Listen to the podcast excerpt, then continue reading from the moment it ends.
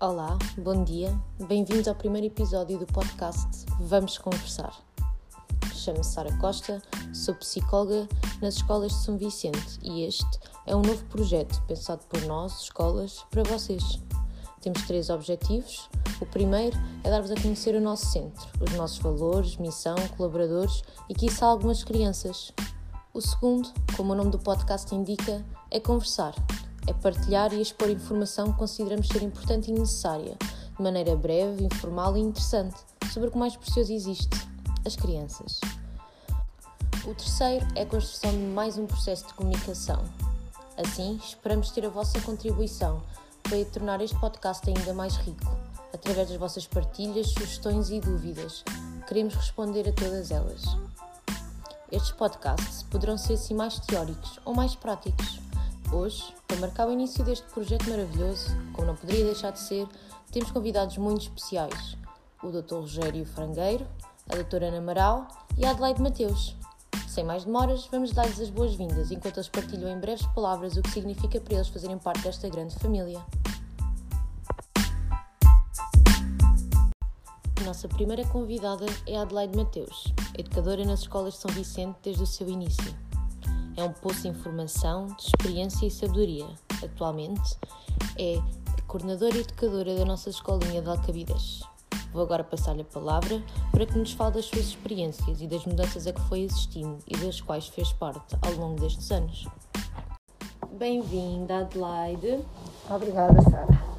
Eu fui a primeira funcionária do centro, ainda não era centro, eu e a Manelita. Manelita era auxiliar, eu era educadora Entramos em outubro de 82 e foi constituído o centro em janeiro de 83. Uh, ah, na altura, o que havia era muito pouca informação. Foi primeiro, o primeiro equipamento educativo da primeira infância aqui em Alcabidez, não havia absolutamente nada. E era o desconhecimento total do que era uma creche, do que era um jardim de infância. E havia, de, por parte das pessoas, muita curiosidade, por parte da comunidade Padre Luís sempre foi uma pessoa um bocadinho à frente na altura para o seu tempo e achava que a comunidade devia participar, mas hum, como haviam de participar e o que havia de fazer a comunidade era sempre um bocadinho uma luta, porque achava na altura o senhor prior que todas as pessoas podiam estar a toda a hora dentro da escola, dentro da creche e do jardim de infância, a dar ideias, a partilhar e as pessoas, sendo eu uma miúda com 20 anos ou 21, não aceitavam muito bem tudo o que era a teoria da educação. E então houve aqui um conflito. Um certo conflito, depois foi-se gerindo e correu tudo bem, fomos sempre aumentando, a curiosidade das pessoas tornou-se em boa propaganda da escolinha e fomos sempre crescendo e crescendo e crescendo e vindo mais pessoas para trabalhar na escola e mais crianças. Chegámos a ter uma lista de espera superior a 200 e muitas crianças. Era impossível darmos um, capacidade, termos capacidade de resposta para ajudar toda a gente e foi, foi muito bom. Um, estávamos sempre a trabalhar com muitas ideias e querer muito, mas uh, como tudo chegou uma altura em que começámos a parar no tempo.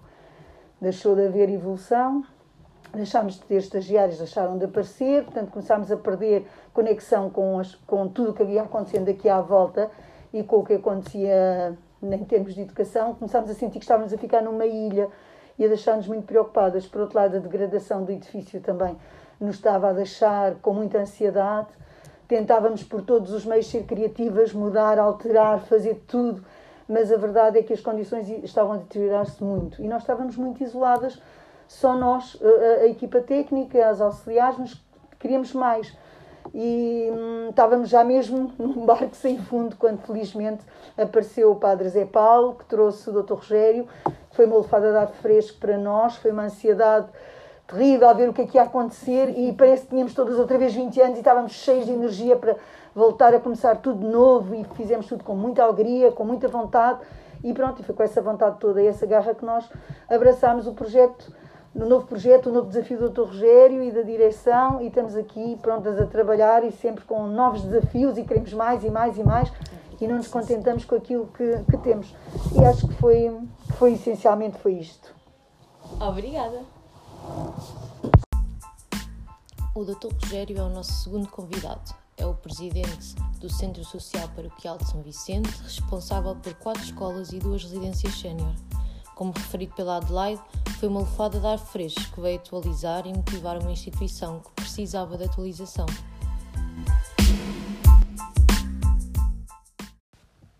Olá, Dr. Rogério, bem-vindo. Obrigada por participar. Obrigado.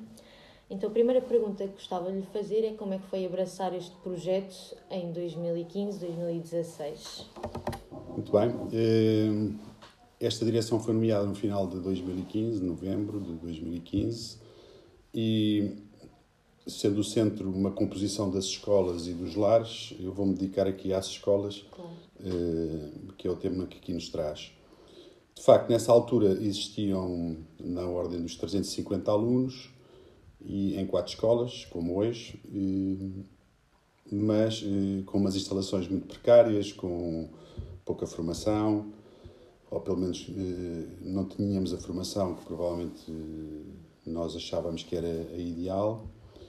E então, para que tivéssemos um caminho a seguir, definimos na altura uma visão para as escolas, que era dar a cada aluno a sua escola, a sua no sentido pessoal o miúdo que gostaríamos que o miúdo chegasse aqui sentia que estava a chegar à sua escola, que a escola tinha sido feita para aquele, para aquele indivíduo, para aquela pessoa.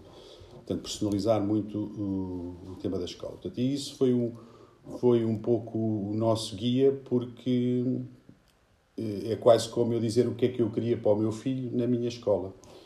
E, e portanto, esse foi o princípio orientador que nos levou depois a tomar uma série de ações. E qual foi assim a, a mudança que achou mais importante implementar logo de início?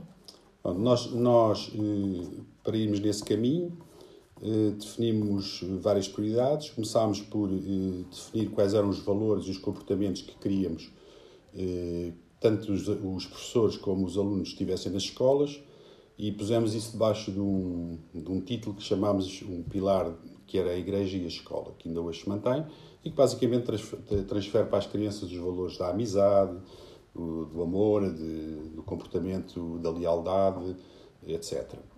Paralelamente com isso, eh, pusemos em prática aquilo que era obrigatório, que é o plano pedagógico, por forma a que eles eh, aprendam aquilo que têm a aprender na escola.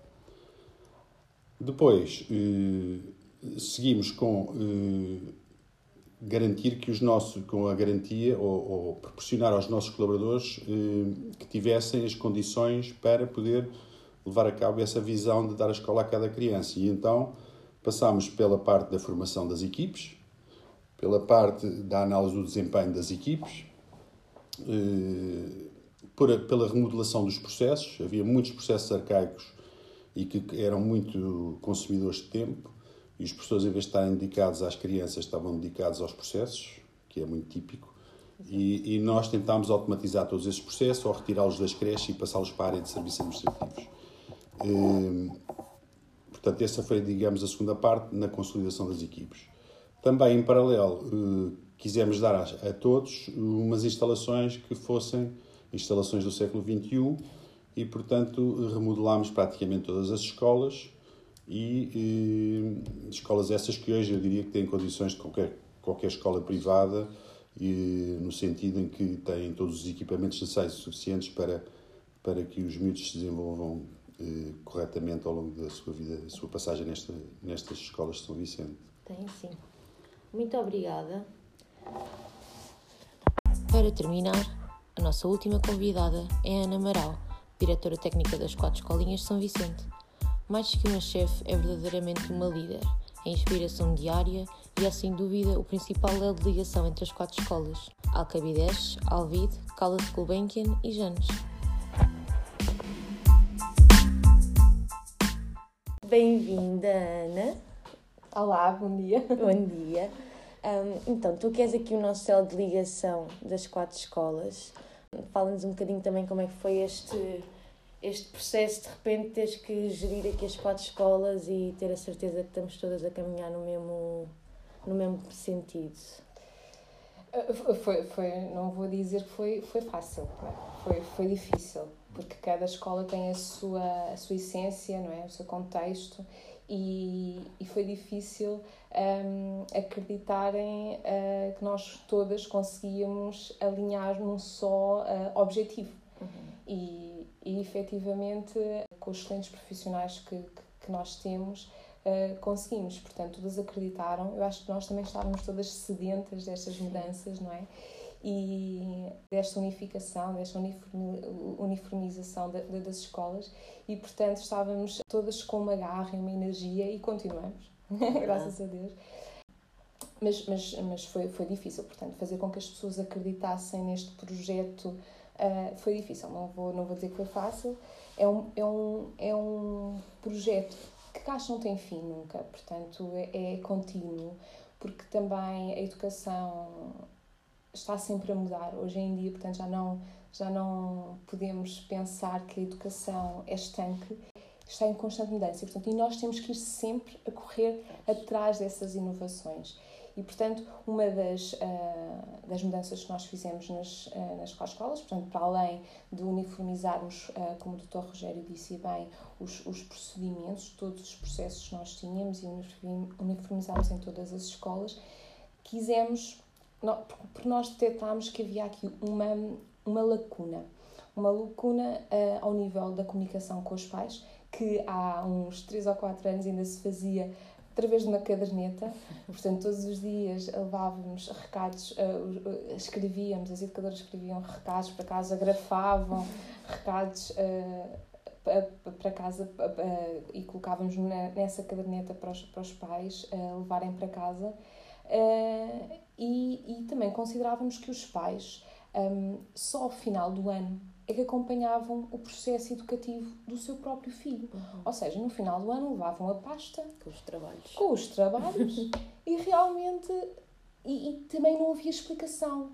Como é que eles fizeram aqueles trabalhos? Porquê? O que é que eles aprenderam? Porquê uhum. é que eles fizeram aqueles trabalhos? Exatamente. E, portanto, acho que uh, o facto de ter aparecido estas plataformas educativas uh, foi uma mais-valia.